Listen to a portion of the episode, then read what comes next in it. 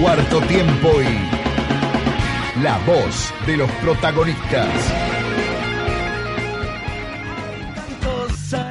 Y si hablamos de protagonistas, Sergio, vamos a hablar de un win que encaró, que la verdad el año pasado la rompió en su regreso a universidad.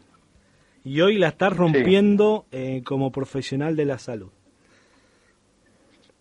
Así que lo, ¿lo presentás vos o lo presento yo?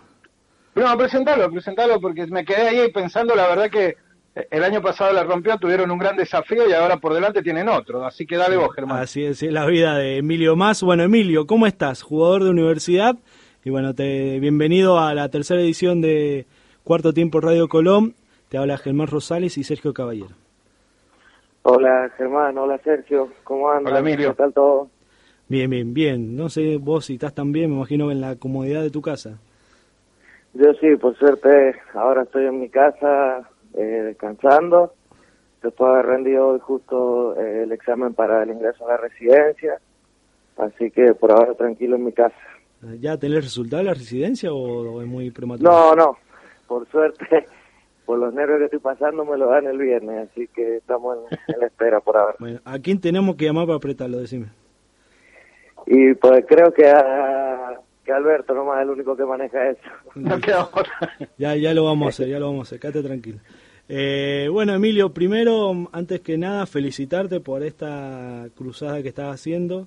Eh, tranquilamente, pues estás tranquilo en tu casa, pero decidiste a jugártela por la provincia y sos uno de los médicos COVID que está teniendo el Hospital Rauso, ¿no?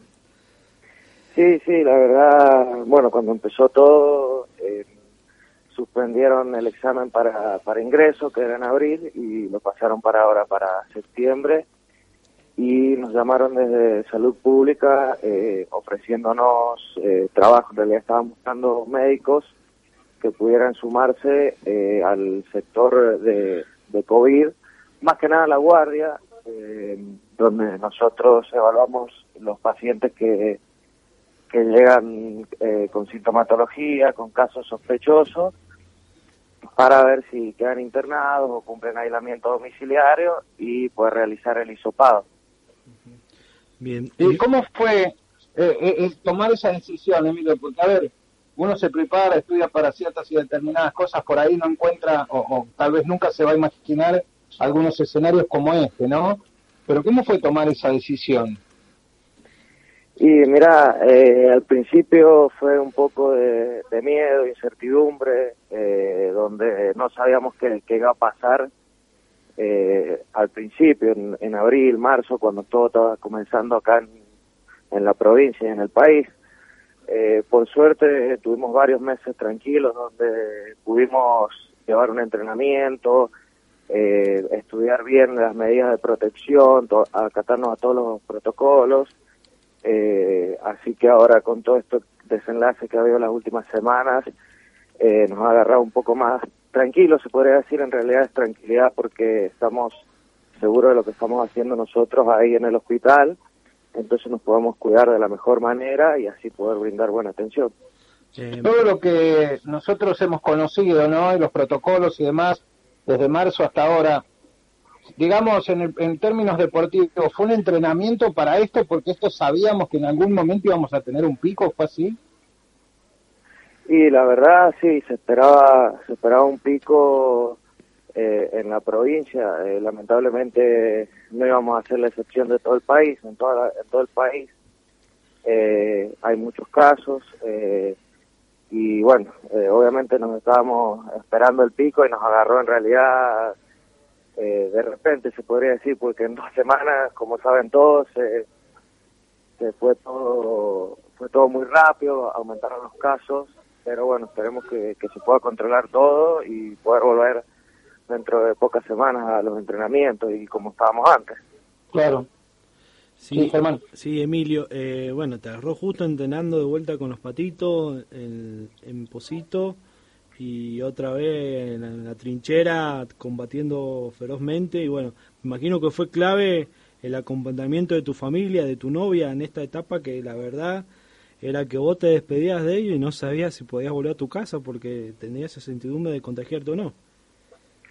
Y sí, la verdad, pude disfrutar pocos entrenamientos porque justo mi guardia son los días martes, así que pude entrenar nomás dos veces, eh, dos jueves y un sábado nomás. Eh, y ya después todo cerraron todo nuevo. Eh, pero sí, la semana pasada justo tuvimos un, un inconveniente en la guardia, un, un falso positivo de uno de nuestros compañeros, es decir, que salió positivo y nos tuvieron que aislar a todos Así que estuve un par de días aislado en mi casa, en mi pieza, solo, hasta que por suerte le volvieron a realizar el hisopado, nos hisoparon a todos y todos los resultados fueron negativos, así que fue solo un susto y nos dieron el alta y ya este martes pudo volver a la guardia. Bueno, ¿cómo, ¿cómo viviste esa etapa? Que la verdad que te debe tener mucha incertidumbre, ¿no? Sí, la verdad es bastante bastante duro. En realidad no no miedo por mí sería, sino miedo por contagiar por ahí algún familiar o alguna persona alguna persona querida, que es el mayor miedo que tiene todo el personal de salud. Eh, el personal de salud no tiene miedo por ello, sino por contagiar a algún ser querido. Eh, por ahí algún algún familiar de mayor edad o que tenga alguna enfermedad crónica que es solo de mayor riesgo pero la verdad estuve bien acompañado, toda mi familia, mis amigos, mi novia, en constante eh, comunicación conmigo, me, llevaron a llevarlo muy bien, por suerte. ¿Y tu hermano Polo qué hizo? A ver, contame. Y el Leopoldo estuvo eh, afuera de la casa unos días y después ya como el tercer o cuarto día entraba directamente al fondo a entrenar porque estamos entrenando acá en el fondo. pero bueno, él ahora justo hoy creo que lo han contratado también para comenzar a, realizar hisopados en, para salud pública, para, para vigilancia activa de personas con síntomas. Ajá, eh, entonces bueno, ya, te había abandonado un poquito, Polo. ¿eh? Sí, sí, ya se, ya se fue de la casa, viene a entrenar nomás y a comer. Ah, o sea, viene, te usurpa y te va, te usa, diríamos. Claro, claro, claro. más, más que nada. en, la primera línea siempre, digo, no, no, no, nunca por el costado, siempre donde las papas queman están, veo.